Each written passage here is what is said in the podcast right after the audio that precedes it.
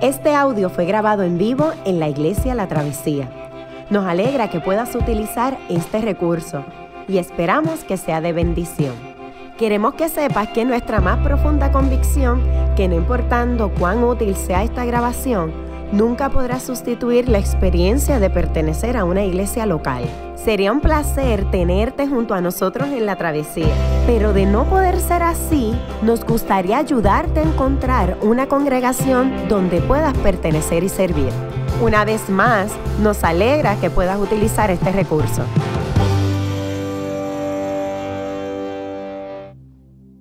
Buenos días a todos, mi nombre es Yamir Alejandro, uno de los pastores acá en la travesía. Y mm, estamos en una serie de sermones que hemos llamado La Torah Olvidada. Si usted lleva con nosotros un tiempito, ah, esta serie ha durado más o menos, vamos a ver, como unos 4 o 5 sermones por cada, por cada libro, como unos 15, unas 15 a 16 semanas, ¿verdad? Más o menos unas 15 a 16 semanas eh, en la serie La Torah Olvidada. ¿Y de qué se trata esto de La Torah Olvidada? Pues nosotros tomamos estos libros del Pentateuco, eh, de los primeros cinco libros, le dice que no puedo ahora, que me llamen después. Eh, los primeros cinco libros del Pentateuco, eh, Génesis, Éxodo, Levítico, Número y Deuteronomio, nosotros tomamos y dijimos cuáles son los más que la gente de alguna manera les, da el brinquito, no, no se mete mucho en ello. Muchos de nosotros hemos leído Génesis, hemos leído ahí de las historias de Abraham, la historia de la, la historia de la creación, hemos leído sin número de historias de Génesis y de Éxodo, la liberación de Israel de manos del faraón en Egipto, pero cuando entramos en Levítico la cosa como que... ¡ah! se pone un poquito difícil, muchos rituales y muchos sacrificios, muchas leyes que de momento se sienten un poquito complejas para nosotros que vivimos en un tiempo y espacio que es muy alejado de, la audiencia original. Así que nosotros quisimos y nos dimos la tarea, eh, ha sido un real, un reto grande para nosotros los que predicamos aquí, meternos en, en los tiempos antiguos y empezar a indagar qué significan todas estas cosas, pero eh, yo siento que, que, el producto, lo que hemos aprendido realmente ha, ha, sido de mucha bendición para nosotros, entrar en estos libros eh, que tal vez no son tan predicados en la iglesia, el libro de Levítico, el libro de Números, el libro de Deuteronomio, y hoy nos encontramos en el penúltimo sermón de la serie La Torah Olvidada. Así que la vamos a estar cerrando la semana que viene. Eh, se nos va la Torah Olvidada, no sé hasta cuándo, pero yo espero que en sus casas no se vaya, que sigan leyéndola. Eh, y, hoy vamos a estar trabajando un pasaje muy, muy interesante eh, del libro de Deuteronomio. Deuteronomio es un libro en el que Moisés, luego de andar 40 años con el pueblo por el desierto, luego de sufrir a causa de la rebeldía del pueblo tanto, tanto tiempo, están ya a punto de entrar a la tierra prometida y Moisés se encarga de escribir todos estos discursos y empezar a retomar y a redactar todas aquellas cosas que Israel ha vivido en el desierto y a darle consejos a la nueva generación que va a entrar a la tierra prometida. Así que se trata de esta serie de discursos de despedida. La vez pasada, el domingo pasado, veíamos cómo Moisés les estaba aconsejando a ellos de cómo debe verse su rey. Y en el pasaje de hoy, Moisés va a entrar con, va a introducir a Israel a otra figura, y es la figura del profeta. ¿Cómo ha de ser ese profeta y cuál es el rol profético de esta, de esta figura intermediaria entre Dios y los hombres? ¿Qué rol va a jugar esta persona en la vida del pueblo de Israel. Así que sin más preámbulo, yo les invito a estar de pie en reverencia a la palabra de Dios. Vamos a estar leyendo en Deuteronomio capítulo 18, los versos del 14 al 22 lo tienen en sus boletines en la parte de atrás. Y la palabra de Dios dice de la siguiente manera. Las naciones cuyo territorio vas a poseer consultan a hechiceros y adivinos pero a ti el Señor tu Dios no te ha permitido hacer nada de eso. El Señor tu Dios levantará de entre tus hermanos a un profeta como yo. A él sí lo escucharás. Eso fue lo que le pediste al Señor tu Dios en Horeb, el día de la asamblea, cuando dijiste, no quiero seguir escuchando la voz del Señor mi Dios, ni volver a contemplar este enorme fuego, no sea que muera. Y me dijo el Señor, está bien lo que ellos dicen por eso levantaré entre sus hermanos un profeta como tú. Pondré mis palabras en su boca y él les dirá todo lo que yo le mande. Y si alguien no presta oído a las palabras que el profeta proclame en mi nombre, yo mismo le pediré cuentas. Pero el profeta que se atreva a hablar en mi nombre y diga algo que yo no le haya mandado a decir, morirá. La misma suerte correrá el profeta que hable en nombre de otros dioses. Tal vez te preguntes, ¿y cómo podré reconocer un mensaje que no provenga del Señor? Si lo que el profeta proclame en nombre del Señor no se cumple ni se realiza, será señal de que su mensaje no proviene del Señor. Este profeta habrá hablado con presunción, no le temas. Señor, nos acercamos a ti por medio de tu palabra, tu voluntad revelada a nosotros, Señor, en este libro, gran libro que llamamos la Escritura. Permite, Señor, que esta Escritura sea iluminada en nuestra vida, Señor. Te pido que me ayudes a mí a comunicarla con claridad, Señor. Que tu Espíritu Santo hable a nuestros corazones, Señor. Y digo a nuestros y no solamente a los que están sentados, sino al mío también, Señor. En esta hermosa mañana. Pedimos estas cosas en el nombre de Cristo Jesús. Amén. Pueden sentarse. Para los amantes del té, les tengo unas buenas noticias. Aquí en Puerto Rico no sé a cuántos les gusta el té, con el calor que hace en el trópico, a duras penas, ahí está Gisela. Black tea, ¿verdad? Las personas que les gusta el té. ¿Por qué, les digo una buena noticia? Que tenemos buena noticia. Porque ya el té no solamente va a ser una bebida, o, el té eh, eh, ya no solamente representa una bebida eh, con la cual nosotros mm, socializamos con otra persona, la disfrutamos con un buen pedacito de, de bizcocho o algún browniecito de esos hechos acá, ah, sino que el té también tiene algo que hablar a nosotros. Eh, hay un proceso y, era bien interesante porque yo aprendí a hacer este proceso y dije, déjame, déjame ver cómo, cómo estas cosas funcionan. Eh, el té, desde hace un tiempo atrás, según se acomoden las hojas, las sobras del té, hay ciertas personas que proponen y nos dicen que tú puedes conocer, de alguna forma el té te está hablando. Según se acomoden las hojas, ¿verdad? Si ustedes ven ahí alguna parte de esas un pajarito, un pajarito lo que quiere decir es que hay algún mensaje de buena fortuna que tú tienes que estar eh, atento, ¿ok? Si tú ves un pajarito por ahí, ¿cuántos ven un pajarito? ¿Lo, ¿Lo, ven? ¿Sí? Rey ve un pajarito. Si usted en cambio ve un pez, es que usted está experimentando cierto progreso espiritual. Usted está experimentando cierto progreso espiritual.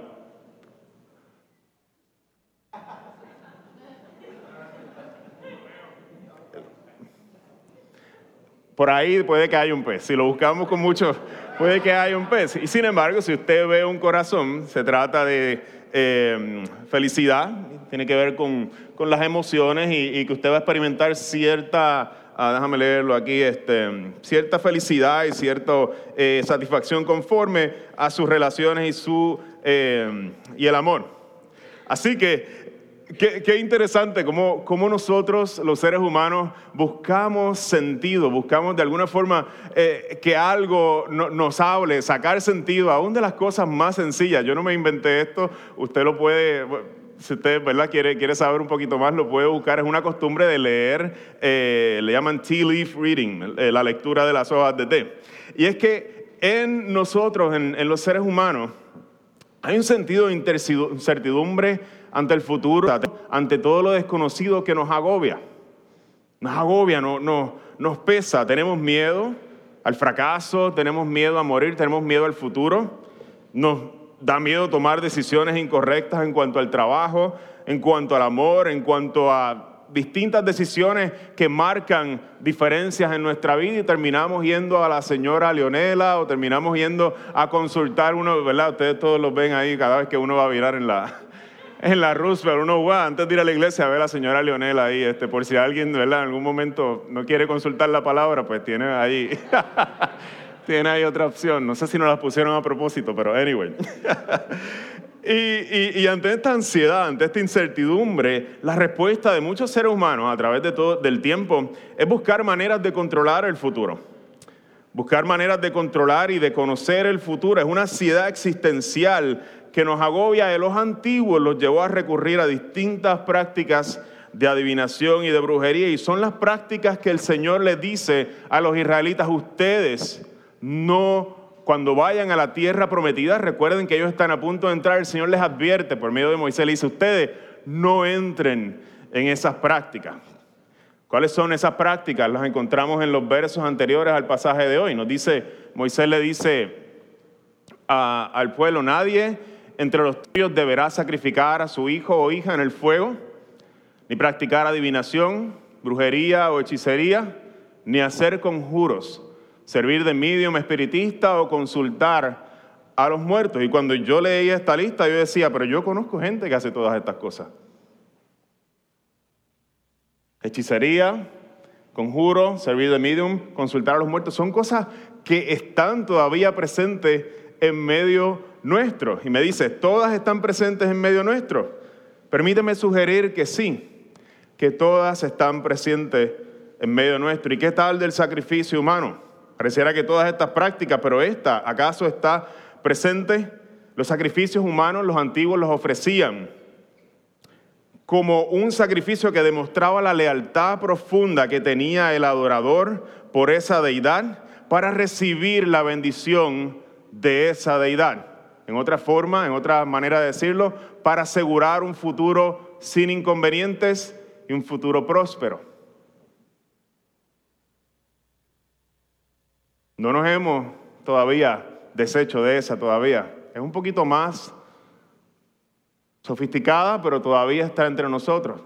Disponer de una vida humana porque es inconveniente, es un sacrificio que estamos dispuestos muchas veces a hacer cuando no se ve conveniente en el futuro. Es una manera de controlar el futuro ante la incertidumbre que nos aplasta. Las, causas que cualquiera tenga para eso ¿verdad? son complejas y no vamos a entrar en eso, ni vamos a entrar en juzgar a aquellos que han cometido tal práctica, pero sí no, podemos decir que no nos hemos deshecho de tales prácticas como las de los antiguos. La incertidumbre es ese deseo que nos lleva a controlar, es esa, esa, ansiedad que sentimos que nos lleva a controlar el futuro eh, y, a, comer a cometer un acto bárbaro. Y en el pasaje de hoy, ante la incertidumbre que nosotros sentimos en la vida, porque la sentimos todos, la sentimos todos. Es un peso que se siente que muchas veces nosotros no, no nos quita, aún nos roba el aliento en muchas ocasiones en nuestra vida.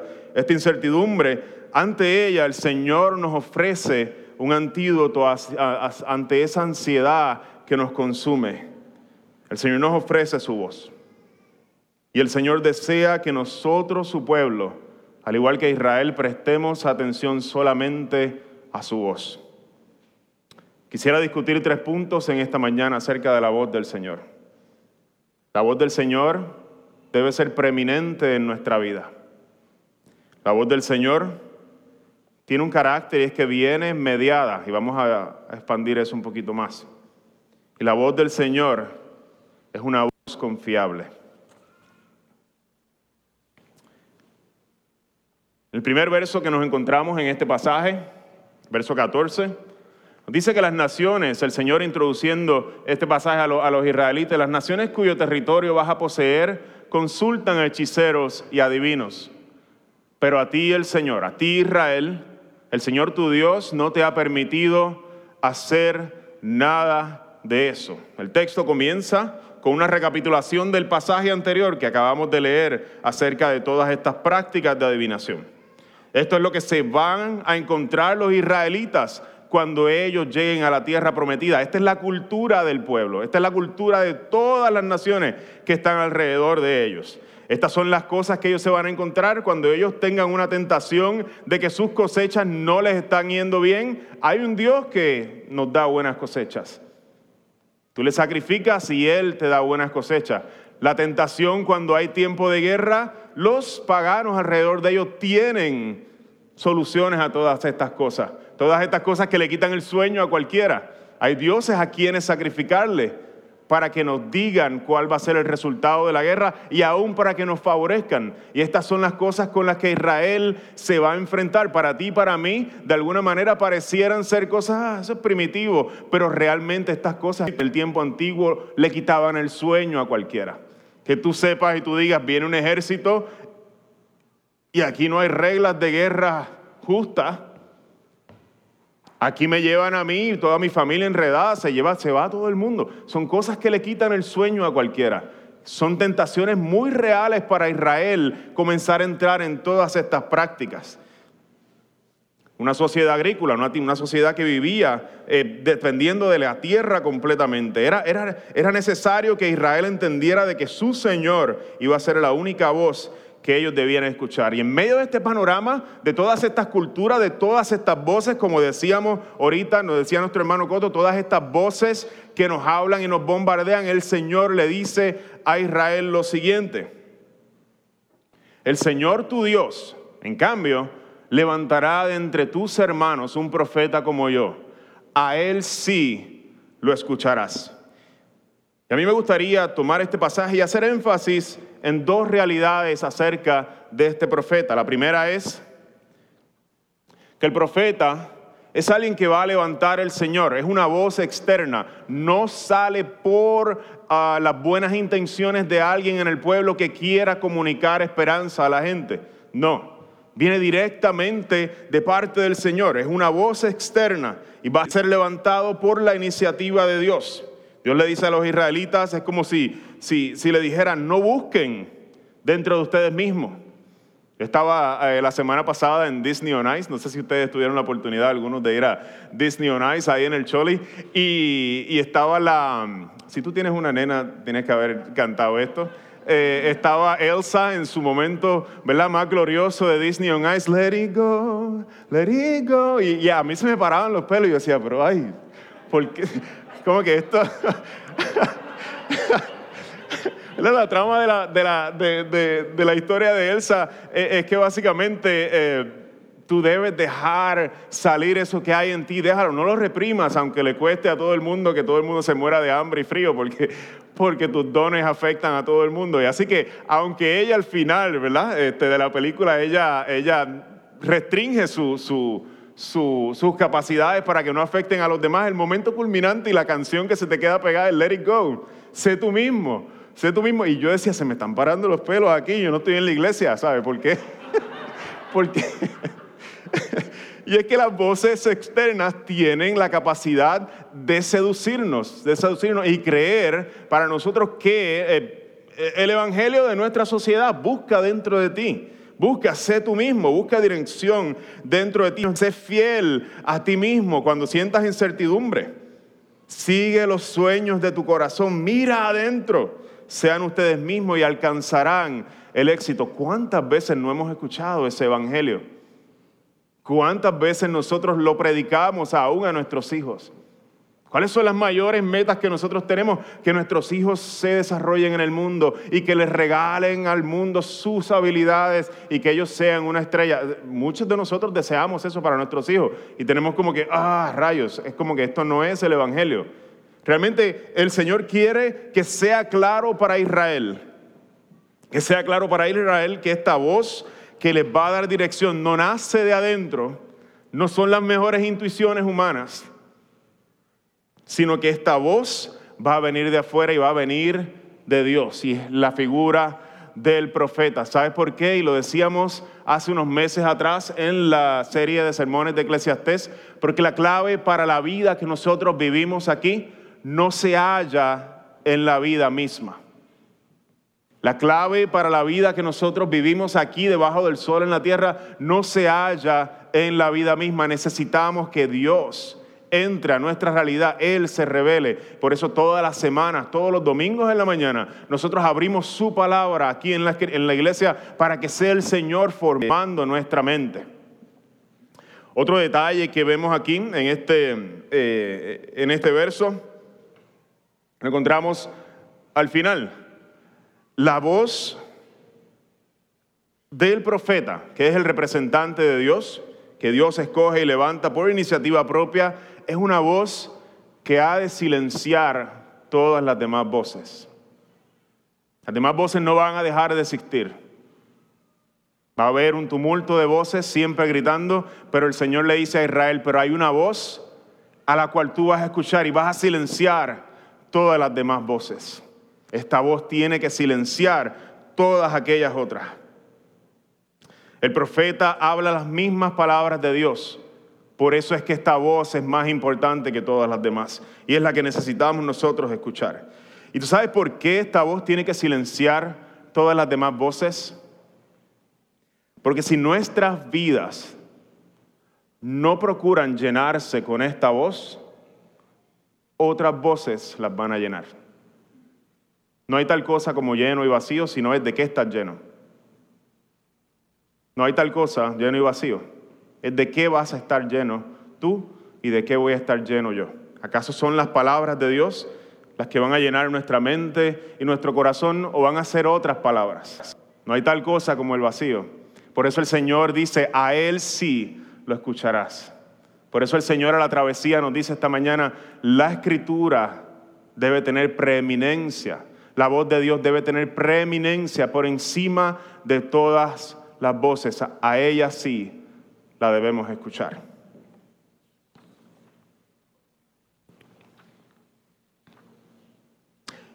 Desde la antigüedad este mensaje viene este, comunicándose a través de la escritura. Este patrón es muy importante de que la voz de Dios dirija nuestras vidas y es algo hermoso que aún el apóstol Pablo le dice a los creyentes, muchos años después, miles de años después, les dice, no se amolden en su carta a los romanos al mundo actual, sino sean transformados mediante la renovación de su mente. Así podrán comprobar cuál es la buena voluntad de Dios o la voluntad de Dios buena, agradable y perfecta. ¿Cómo nosotros nos vamos a acercar a la incertidumbre? ¿Cómo nosotros cuando nos agobie la incertidumbre del futuro, la escritura nos dice que debemos dejar que la palabra de Dios renueve nuestra mente. Es un proceso continuo, no es algo que, que se acaba con hoy. El domingo es un proceso continuo, el asunto de renovar continuamente nuestro entendimiento y que el Señor nos va a demostrar que su voluntad para nuestras vidas en el futuro y en el presente es buena, es agradable y es perfecta. El segundo punto que quisiera eh, comunicar esta mañana o, o explorar esta mañana acerca de la voz de Dios es que no solo la voz de Dios ha de ser preeminente, sino que la voz de Dios va a llegar a nosotros de manera mediada. ¿Qué significa eso? Um, si usted tiene la escritura, eh, tenemos un poquito de problema con la proyección, así que vamos, voy a ir refiriendo los versos eh, desde acá para que los leamos juntos. En el verso 16 eh, aparece esta figura mediadora entre Dios y el pueblo. Ah, si usted eh, está casado y usted alguna vez ha tenido que requerir a consejería matrimonial y traer un mediador para hablar entre, ¿verdad? entre las dos partes, es porque las dos partes, cuando hace falta un mediador es porque hay un problema. ¿verdad? Cuando, cuando, cuando ambos no nos podemos comunicar, yo no sé si a usted le ha pasado eso casado, yo eh, he tenido que en, ciertos, en ciertos momentos de mi vida, mi esposa y yo, hemos requerido que haya un mediador para comunicarnos. El hecho de que haya un mediador, de que la voz de Dios sea mediada a través de alguien, nos da una, una imagen, una idea de que las cosas no necesariamente andan bien entre Dios y el pueblo. Y el verso 16 nos va a arrojar un poco más de luz a esto. Nos dice, eso fue lo que le pediste al Señor tu Dios en Horeb, el día de la asamblea, cuando dijiste, no quiero seguir escuchando la voz del Señor mi Dios, ni volver a contemplar este enorme fuego, no sea que muera. Y me dijo el Señor, está bien lo que ellos dicen. Moisés está llevando en el tiempo eh, a, a los israelitas 40 años atrás y les está diciendo, en ese momento en el que el Señor se mostró en su gloria en el monte Sinaí, cuando ardía el fuego, habían grandes estruendos.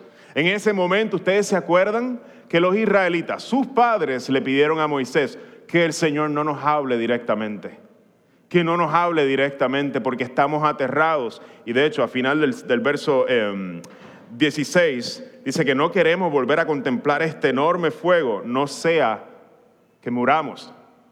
Las cosas entre Dios y su pueblo, aquel pueblo que Él llama mi pueblo, yo seré su Dios y ustedes serán mi pueblo, las cosas no están bien. Aunque Dios los ama, Dios los ama profundamente y los rescató de Egipto, hay una realidad muy clara y es que el pueblo no puede acercarse a Dios por la santidad perfecta de Dios y el pueblo no es eh, perfectamente santo como Dios sí lo es. Y el asunto de que hay un mediador Primero quisiera explorar que son buenas noticias. para nosotros como pueblo de Dios y segundo que son malas noticias también. Permítame explorar eh, por qué un mediador son buenas noticias. Miren lo que dice el verso 18. Por eso levantaré de entre ustedes o entre ustedes, de entre sus hermanos, perdónenme, un profeta como tú. Pondré mis palabras en su boca y él les dirá todo lo que yo le mande. El mediador, la persona, el profeta en este caso, es una persona que va a comunicar las palabras mismas de Dios, pero es uno de entre nosotros. Es uno de entre el pueblo de Israel, mejor dicho. Es alguien que ellos pueden entender, alguien que los puede entender a ellos, alguien que se puede identificar con ellos. Y eso es una buena noticia porque nos comunica, nos deja saber que es el deseo de Dios ser entendido por su pueblo. No hay que hacer grandes sacrificios, no hay que hacer grandes malabares para entender la voluntad de Dios. Este mediador, este profeta va a comunicar cosas directamente de Dios que el pueblo pueda entender. Es el deseo de Dios ser entendido. Es un acto de la gracia de Dios. Nos habla de la manera simple que nosotros podamos entender su mensaje. La Biblia no va a ser la palabra de Dios cuando Él nos comunique a nosotros. No es un libro meramente para gente académica. La Biblia es un regalo de Dios para su pueblo. Para gente con una, no es para gente con una inteligencia superior, no es para gente que haya hecho estudios teológicos como nosotros, eh, tal vez los pastores, no es para nosotros, es un regalo para todo el pueblo de Dios. Y una, una de, las eh, palabras que más me encanta es una palabra de domingo que, que se discute en los círculos teológicos, es la perspicuidad de la escritura. Perspicuidad. Le iba, le iba a proyectar aquí, pero no, no, no, la tenemos. Pero la perspicuidad.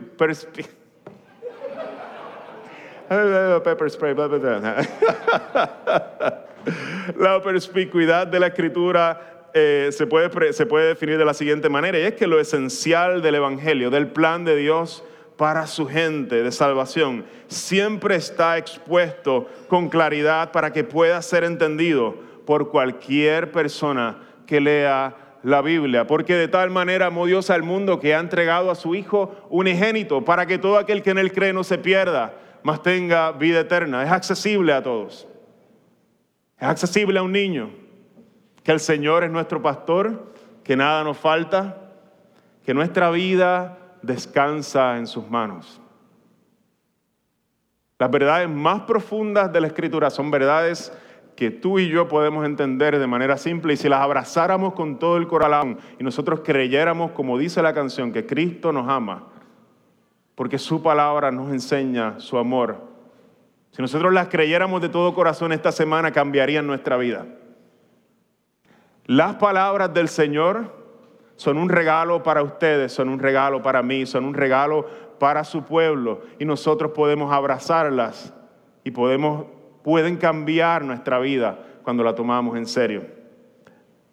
El Señor utiliza un mediador porque Él desea ser entendido.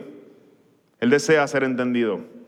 Pero hay una mala noticia también, o algo triste, y es que al mediador, ser un hombre frágil, ya no tenemos un Dios con toda su majestuosidad y toda su gloria, con truenos y fuego hablándonos al frente.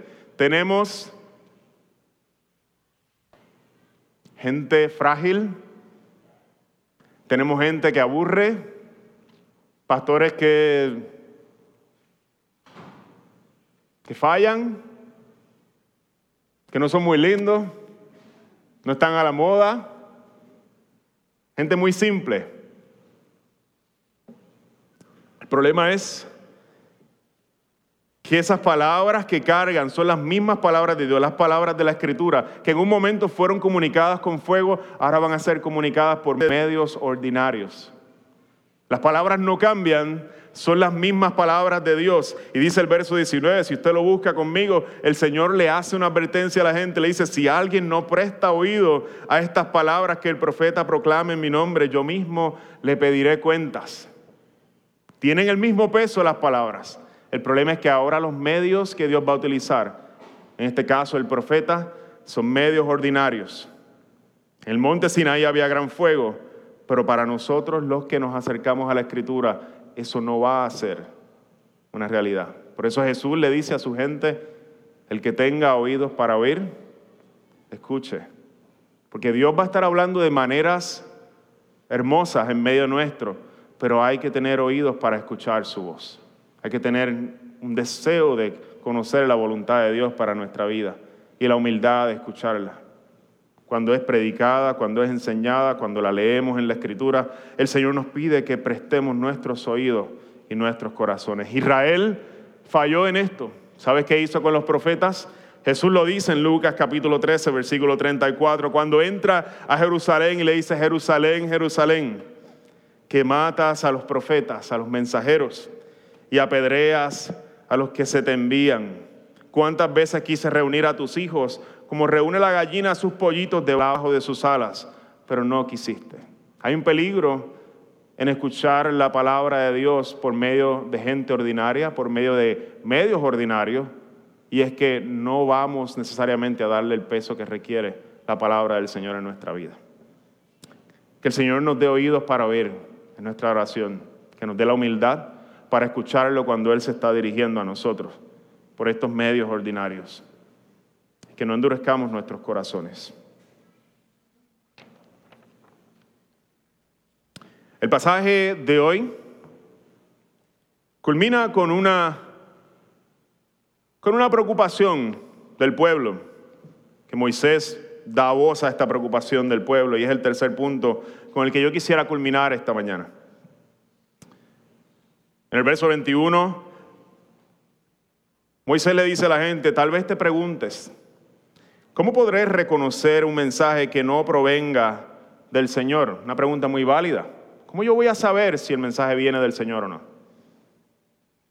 Y Moisés, la voz de Dios a través de Moisés contesta, si lo que el profeta proclame en nombre del Señor no se cumple ni se realiza, será señal de que su mensaje no proviene del Señor. Ese profeta habrá hablado con presunción, no le temas. Es el deseo del Señor que Israel entienda que el Dios que les está dando la palabra, la revelación para sus vidas, para dirigirlos, es el mismo Dios que es soberano sobre toda su creación. Que no sean dos personas diferentes y el Señor lo va a aprobar a Israel. Le va a decir, lo que yo te voy a decir va a ser consistente con lo que tú veas ocurriendo en este mundo. Va a ser consistente porque este es el mundo en el cual Dios es soberano. El mundo lo diseñó Él para su disfrute, para tu disfrute, para su deleite, para su gloria. Cada cosa que está creada lleva su huella digital, si lo pudiéramos decir así, su marca. Cada cosa lo refleja, señala a Él. Por eso todas las generaciones de alguna manera han buscado dar gloria a algún tipo de deidad porque miran el mundo y dicen, esto señala a alguien mayor. Y el Señor necesita que Israel entienda de que quien da la revelación especial, quien se está revelando por medio del profeta, es el mismo Señor que es soberano sobre todas las cosas y que en eso Israel pueda hallar descanso para su incertidumbre. Descanso para la ansiedad que los intente consumir en momentos de dificultad. Hasta el momento vimos que la voz la voz de Dios es una voz que ha de ser preeminente y silenciar todas las demás voces, porque es la voz de Dios mismo. Pero esa voz viene por medio, por medios ordinarios, y eso es una buena noticia, porque podemos entenderla, pero también es un peligro, porque podemos ignorarla. El tercer punto es que el Señor le está diciendo a Israel que su voz va a ser una voz que va a ser confiable, porque toda la creación responde al Dios que está dando esta voz. El Dios que nos habla en la escritura es aquel Dios que dijo en el principio, hágase la luz. No es un invento de los seres humanos, es un invento suyo. Él es soberano sobre toda la creación y la luz fue hecha. El Dios de la escritura es aquel que con su sabiduría firmó la tierra, nos dice el libro de Proverbios. Él es quien dice que los cielos cuentan su gloria y todas las generaciones han mirado y han quedado anonadadas con la belleza y la majestad de tales cielos. Es aquel a quien los vientos obedecen cuando dice mudece. Su creación responde a Él, así que nosotros podemos confiar nuestras vidas en aquel que tiene control de todas las cosas. Aquella voz que es capaz de calmar los vientos también es capaz de calmar la ansiedad que te está matando a ti y a mí.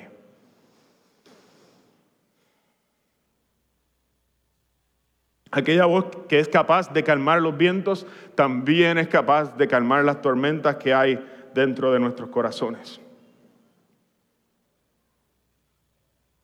¿Te atreves a, dejar a un lado aquellas cosas que buscas cuando tienes sed? Meterte a Facebook a ver la vida de otra gente porque estás ansioso y no sabes qué hacer. ¿Te pesa el silencio al igual que a mí? Que no podemos parar de estar metidos en un, celular o en alguna de estas cosas. Creamos todas estas adicciones para olvidarnos de la ansiedad que nos está matando. ¿Te atreves a permitir que esa voz traiga paz a tu corazón y calme las tormentas de tu corazón? Esta semana tuve el privilegio de, comenzar mi primera consejería prematrimonial a una pareja muy linda de nuestra iglesia, no los voy a tirar al medio. Y algo que, que, que a mí me, digamos, es uno de estos momentos donde uno dice, wow, yo llevo muchos años estudiando la escritura, estudiando teología, estudiando, leyendo, preparándome para esto. Y, y algo que, que, el primer capítulo de ese eh, libro de consejería matrimonial decía que es importante que la pareja antes de, de llegar a, a, a, su vida de familia pasen tiempo memorizando escritura. Yo decía, me tomó, me tomó fuera de base. Yo decía, wow, yo no recuerdo cuándo fue la última vez que, dentro de, lo irónico es, dentro de estudiar tanto, cuándo fue la última vez que yo comencé y me di la tarea a memorizar la palabra de Dios. Porque no se trata de que cuando llegue esta ansiedad nosotros vamos a comenzar a tomar pasos nuevos. El Señor quiere que sus palabras calen tan profundo en nuestros corazones, que sus palabras constantemente estén renovando nuestra mente, que para cuando lleguen esos momentos, ¡pum! salen todas esas escrituras. Sale el Salmo 23 por allá.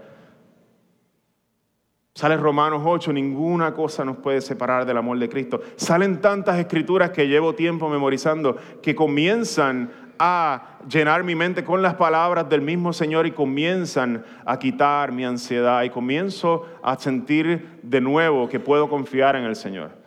Yo le dije, yo los voy a retar a ustedes a, hacer esto porque el libro lo dice y es parte del proceso, ah, pero yo me comprometo con ustedes a hacerlo también. Yo les invito, les invito, no sé cuántos versos a la semana, pero les invito que ustedes no tienen la eh, ahora mismo, no, no sientan culpa, la intención no es venir aquí a marronear a nadie, pero nos estamos perdiendo de algo cuando las palabras de Dios no están llenando nuestra mente.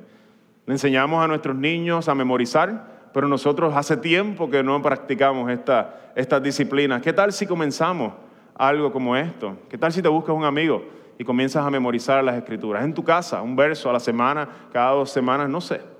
No te voy a dar recetas. Pero para mí esto fue de gran de gran bendición porque yo necesito que la palabra de Dios renueve mi mente cada día.